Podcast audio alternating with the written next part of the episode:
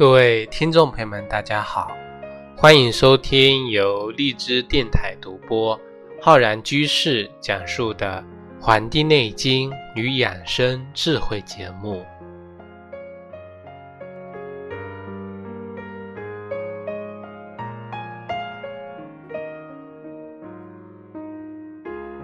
本期节目呢，要跟各位听众朋友讲节气养生的知识。我们今天呢要跟大家讲到的这个节气啊，是我们的小雪节气。小雪节气呢，是我们二十四个节气中的第二十个节气，一般在每年的啊十一月二十二十二号左右出现。那么我们今年啊是在二十二号啊二十二号。那么到了这个二十二号那一天啊，我们的太阳到达黄金。啊，两百四十度，到了这个时候呢，迎来了我们小雪节气，表示着啊，开始有降雪了。而且呢，这个时候是小雪啊，小大代表的是雪量的这个大小。地面上呢没有那种积雪，但是啊，我们会发现啊，如果这几天有看这个天气预报的呢，就会发现啊，这个最近天气预报预示着我们。这一段时间啊，这个寒潮的来袭啊，以及呢对这个啊这个降雪的这个不断的增加，而且呢这个下雪的这个范围啊不断的向南方啊移动，所以说小雪节气呢也印证了我们啊啊自古到今这个降雪的这个发生，在我们元代的《月令七十二候集解》这本书中啊提到说。十月中，雨下而为寒气所薄，故凝而为雪。啊，小者为盛之词，就是说这个是比较小的啊，雨小雪。那么小雪这个节气呢，也有三候：一候叫红长不尽，二候呢叫天气上升，地气下降，三候叫闭塞而成冬。这就告诉我们啊。天空中的阳气不断的上升，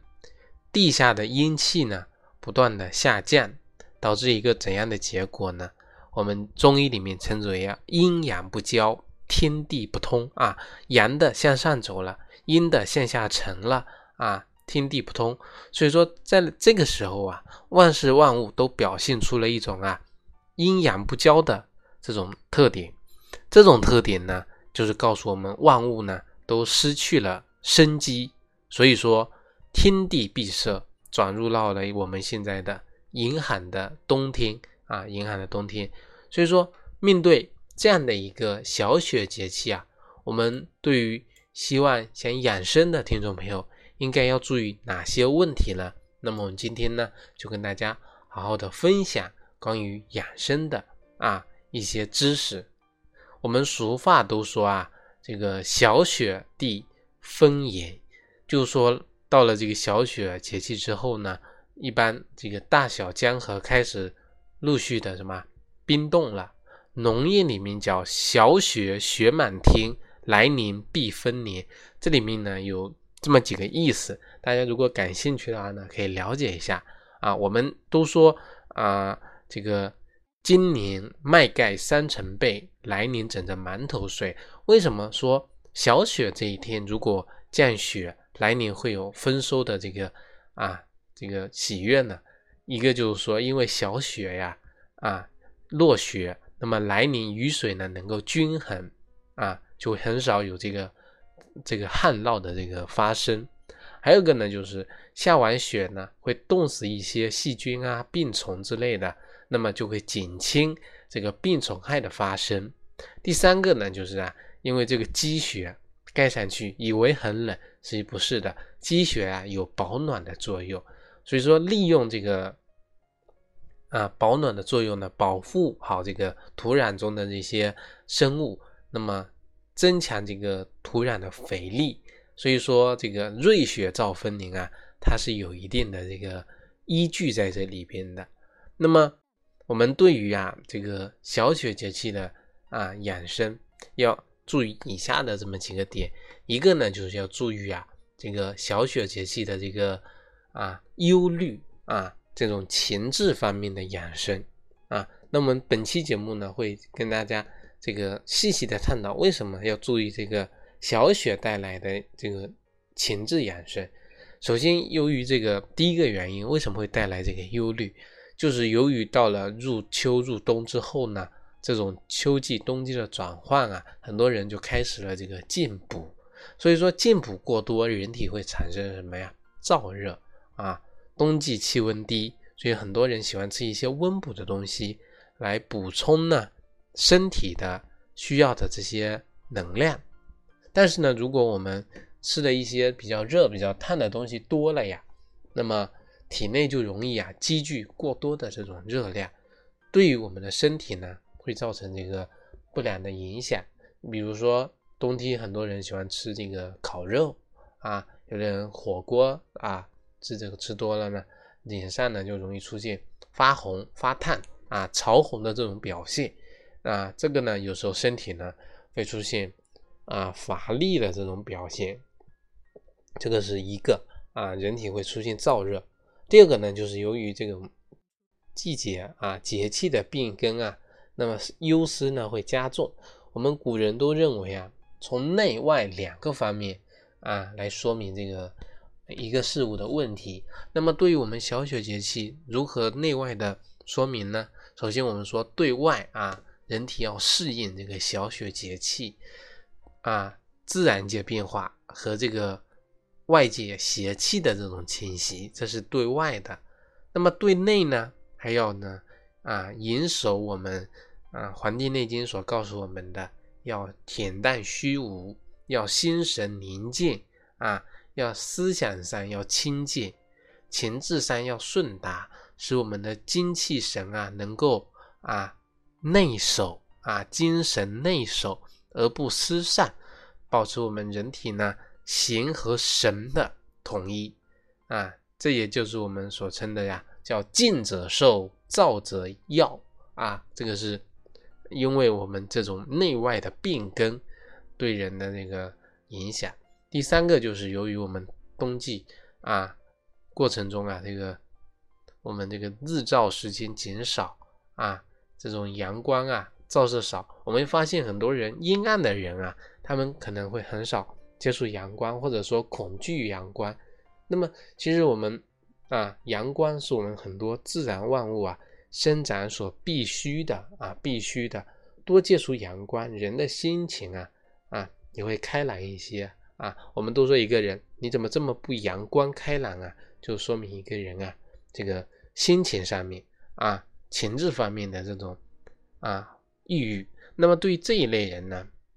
他们容易表现出失眠啊、烦躁啊、悲观啊、厌世啊等等这种特点。所以说，对于抑郁的人啊，要加强的就是心理的调节啊，多让阳光照射，那么让自己呢能够不断的这个开朗起来。所以说，小雪节气养生啊，要养我们这个什么情志，那么可以在选择食物方面啊，选择一些，比如说。菠菜呀，啊，猕猴桃啊，还有这个牡蛎呀、橘子啊等等一些，还有一些绿色的深绿色的蔬菜，那么能够帮助我们呢，这个抵抗这个抑郁。那么刚才讲的这个接触一些阳光啊，多多这个阳光照射啊，那么也能帮助我们呢。冬季的这个阳光啊，也是非常宝贵的，就像春天的这个雨水一样啊，都是非常宝贵的。这是第一个，第二个呢，就是要做好防寒、保暖的工作。我们都说偏衣与否啊，我们很多节目都都讲到，要根据气候的变化以及自身的这个情况来来决定啊，不能仅仅啊听得过多啊，也不能因为这个天气的变化啊，给自己呢造成很多的负担。其实要以自自身的这种感受。啊为准，我们常说若要行事，勤拖勤着，就告诉我们要随着这种变化啊，随着这种季节，随着气候，或者说你到的环境的变化，你出了这个门，或者说你入了室内，那么就要这个不断的调整，因而呢，这个这个我们生活中要多备一些这个冬装啊，做到酌情的听真啊，听真啊，随听随减，能够做到这个灵活应变。我们在一些比较这个枯燥的这个节气里面啊，一些时节里面呢，我们室内呢应该要坚持的就是一定的这个湿度，必要的时候呢啊要加湿啊。对于一些老年人啊，要选择一些比较柔软的啊润滑的一些啊衣服，比如说这种。棉织啊，或者是丝织的这些衣服啊，不要穿这种化纤的衣服，以免呢这个静电的损伤啊，静电的损伤。这个是关于啊衣着方面要讲究。第三个呢，就是要做做到这个啊喝水多喝水啊，防止呢内热的发生。我们刚才讲啊，那个吃火锅也好，吃烤肉也好，我们很多人吃完之后呢，都会这个口渴。其实啊，我们本身对于这个小雪节气而言啊，多喝水呢，可以帮助防止我们啊内热的发生，减轻我们口干、咽喉燥啊，这个便秘、这个皮肤的这种枯燥啊、枯燥这些等等的问题。而且呢，我们平时推荐大家的，像这个蜂蜜水，它可以起到润燥解毒的作用；白萝卜水，它能够起到。清热利尿的作用，梨水它能够啊啊，这个梨就是我们那个白梨呀，啊，能够起到这个润肺止咳的作用。所以说，不同的水啊，搭配不同的这种料啊，它能够起到呢不一样的效果，不一样的效果。这个是啊，我们讲到的第三点，第四点要做到就是啊，早睡早起啊，早睡晚起，要这个睡前泡脚。我们到了冬季的这个节气一二节气之后呢，我们都会发现啊，这个作息都有调整，调整成早睡晚起。这个我们以前就讲过了，为什么要早睡晚起？要以蔽日观啊，要随着这个自然节奏的这种变化呢，呃，这个变化啊。那么太早起呢，这个阴气未上啊，阴霾未除，那么呢，会影响人体的这个阳气的生发啊，生发。那么我们小雪节气呢，要增强体质，最好的方法就是每天晚上啊用热水泡脚。用热水泡脚呢，一个就是能够起到啊这个刺激我们足底的一些穴道啊，或者呢我们平时可以啊抽空做一些这个软脚操啊，软脚操，添加这个腰部以及这个腿部的这种力量啊，促进我们下肢的这种血液循环。来避免啊，我们冬季啊脚部的这种这种冻伤啊冻伤，并且呢能够进步我们这个机体啊这个下肢啊啊抗寒的这个能力啊这个能力，所以说可以啊多运动我们的脚部啊，因为寒从脚底生啊，要避免脚部受冻受寒，多吃这个暖的袜子啊袜子穿这个棉鞋暖的鞋啊，这个袜子呢要把这个。我们这个保暖内裤的这个啊裤子啊要包裹住，包裹住，这个是第四点。第五点啊，要多吃一些热粥啊，热粥。我们说这个食物烹烹调啊，能够多采用炖的呢，那么这个养分丢失呢就比较少啊。一个是炖啊，我们平时那个啊蛋啊，这个用炖的，放在这个锅里啊，这个蒸啊，那么这个。蛋里面的营养养分呢就丢失的比较少，而且呢有利于我们这个消化。那么吃这个热粥呢，粥啊也是非常有利于我们这个健康的。比如说我们为了这个，因为这个冬季这个烦躁啊，烦躁养心除燥的这个一个方子呢，就是煮这个小小麦粥啊，小麦粥。那么像这个为了消食化痰，吃太多肉了啊，那个。那个可以吃一些这个萝卜粥啊，化痰。那么像这个要健脾养胃了呀，可以选择这个茯苓粥啊，茯苓粥。如果想要益气养阴，那么可以用大枣粥。所以说不同的粥啊，配合不同自己的选择，那么其实说每每个人的需求呢都能够得到满足，这才是我们中医啊灵活运用不同的体质、不同的人群、不同的喜好的人啊，他能够各取所需，这个就是我们中医的呀这个乐趣之处、乐趣所在啊。这是第五点。第六点呢，就是说可以多吃一些黑色的食物啊，补肾防风啊，防风。那么我们讲到这个黑色的食物，有这个黑芝麻啊，黑芝麻能够呢这个补肝肾、润五脏啊，能够益气。黑豆呢，它能够啊帮助我们补充足够的这个什么这个脂肪啊，增强人的这种抵抗力。啊，增强人的抵抗能力，而且它那个蛋白质很丰富啊，蛋白质很丰富。除此之外呢，还可以食用这个黑米呀、黑黑枣啊、黑木耳啊，这些都能够起到良好的这个保健作用啊，保健作用。这个是我们多吃一些黑食物、黑色的食物。还有第七个就是多喝汤啊，我们讲炖的，那么汤呢，就是很多就是炖出来的好汤啊。那么鸡汤呢，就是可以用这个老母鸡汤啊，那么就有很好的补虚的作用啊，补虚。那么我们刚才讲要防这个什么伤风，那么炖这个老母鸡汤呢，它就能够啊啊减轻我们伤风的表现，促进人体的这种抵御能力。冬季养生呢，我们多喝这个啊鸡汤啊，可以帮助我们增强人的这种。抵抗像这种外界的这种病毒啊、流感的病毒啊这种作用。那么像这个鱼啊，它有这个健脾开胃啊这个作用。还有将它呢和这个冬瓜呀、这个葱白呀这个煮汤食用呢，能够帮助我们啊减轻水肿。喝喝鱼汤呢，能够帮助我们减轻这个压力啊，以及这个睡觉不足、睡眠不足。所导致的一个皱纹啊，皱纹，所以说这个鱼呀，能够健脾开胃，能够止咳平喘，跟这个冬瓜、葱白一起呀，一起这个食用啊，能够消除水肿。这个就我们提到的多喝汤、鸡汤、鱼汤啊，这些都是可以的。这是第七点，第八点啊，可以呢多锻炼啊，多锻炼。不许这个偷懒啊！不许偷懒，像我们提到的慢跑啊、啊散步啊，也可以选择啊快跑啊快步走，这个跳绳、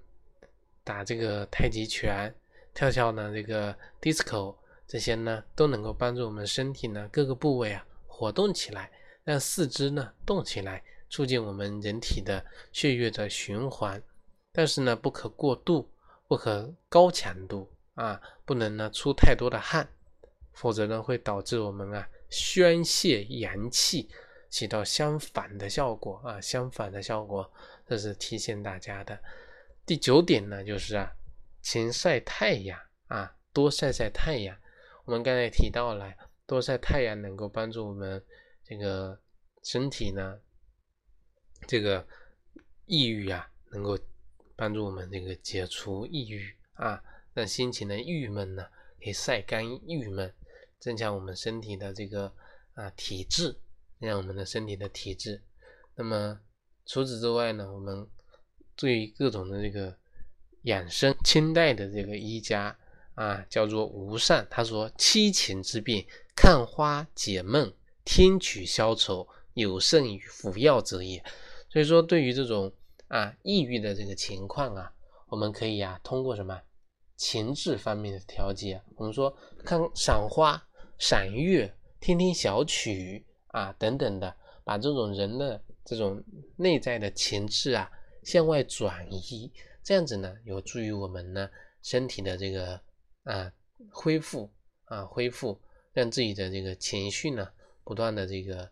调整回来啊调整回来。而且我们说，最近开始这个有降雪呀，啊，有的听我们节目的听众朋友，可能外面下着雪，然后啊，躺在这个躺椅上听着我们的节目。那么由于这种降温降雪的过程呢，那么有些地方要注意的就是啊，我们讲，由于我们自然界的冬季在人体的这个人的脏腑中啊主什么？主我们的肾啊，肾主骨生髓，所以说这个时候容易引起我们的呃这个骨关节的发病，引起疼痛啊。所以说我们调节的这个重点就是通过一些什么这个熏蒸啊，熏蒸啊，那么就可以帮助我们啊防寒啊，防寒啊泡通过这种泡脚啊啊，通过这种熏蒸啊，那么帮助我们呢这个。把体内的这种寒气排出来啊，排出来。那么一定要注意这种防寒啊，注意防寒的一个这一点。所以说，我们从这个节气开始啊，我们会发现北风刮的越来越多了啊，东北风。那么虽然说这个时候还没见到真的严冬，所以说我们要注意的就是防寒，防寒。很多人不太注意啊，戴帽子、戴围巾。我们讲头为猪阳之会。啊，猪阳之会，这个时候头部保暖啊是非常重重要的啊，非常重要的。所以说，我们要提醒各位听众朋友要注意防寒啊，注意防寒，注意保暖，注意保暖。好了，我们本期的节目呢要跟大家说再见了，感谢大家的收听，欢迎大家下载我们的这个微信公众号和养生交流群啊，来订阅我们的节目。同时呢，我在网易云课堂呢也开播了中医基础理论的系列课程，也欢迎大家呢请去学习。咱们下期再会。